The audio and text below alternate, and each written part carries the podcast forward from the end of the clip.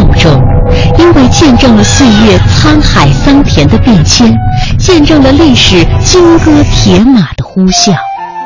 它们珍贵，因为岁月无法复制，历史不会重演。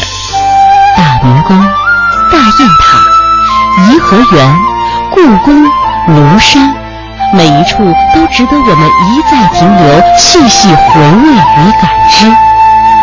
中华风雅颂，人文中华。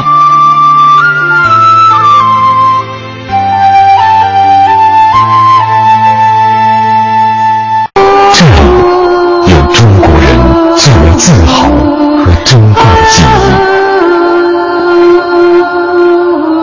这里浓缩着华夏文明的遗传基因，这就是西安。天、仓颉造字，到周礼秦制、汉风唐韵，这块土地上无数的远古神话、史书典籍、出土文物和古迹遗址，都诉说着它的辉煌和沧桑。在接下来的人文中华当中，今天我们将把脚步停留在西安，听中央民族大学的蒙曼教授为我们介绍西安的魅力。今天给大家讲一个我心目中最有趣，其实也是最神圣的地方——西安。西安真的有神圣性？怎么叫有神圣性？首先呢，当然是西安无与伦比的这个都城市。西安号称是十三朝古都嘛。当然，有人把这个古都再延长，有人说十五朝、十七朝，乃至二十一朝。但是不管怎么说，千年以上是没有问题的。而且千年以上也不重要，重要的是中国古代最有光荣的四个时代——周、秦、汉、唐，就是在西安建都。那当然，西安更重要的神圣性，我觉得不在这儿，在于什么呢？在于西安有一种精气神儿，这种精气神儿其实也就是中国的精气神儿。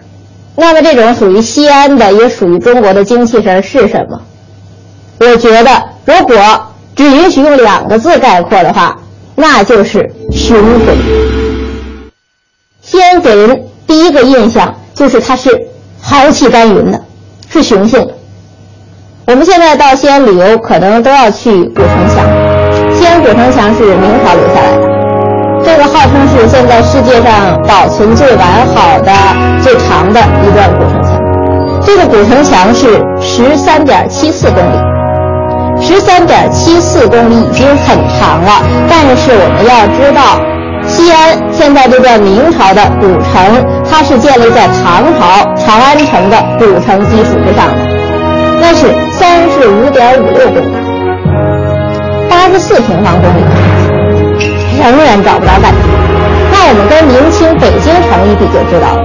明清北京城那是中国历史上最后一个都城，唐朝长安城是明清北京城的一点四倍。那我们当然仅仅要讲建筑上的豪气干云肯定是不够的。建筑是谁建的？建筑是人建的。只有人有豪情，建筑才能有豪气。因为我一九九五年那次旅行。搭一个师傅的顺风车，师傅一路聊天没有什么，突然他心有所感了，他吼了一嗓子，这一嗓子吼出来把我们都吓到了。他这一嗓子吼的是什么？秦腔。哎，家父秦腔高亢有力量，这是一种充满着自信与豪迈的声音。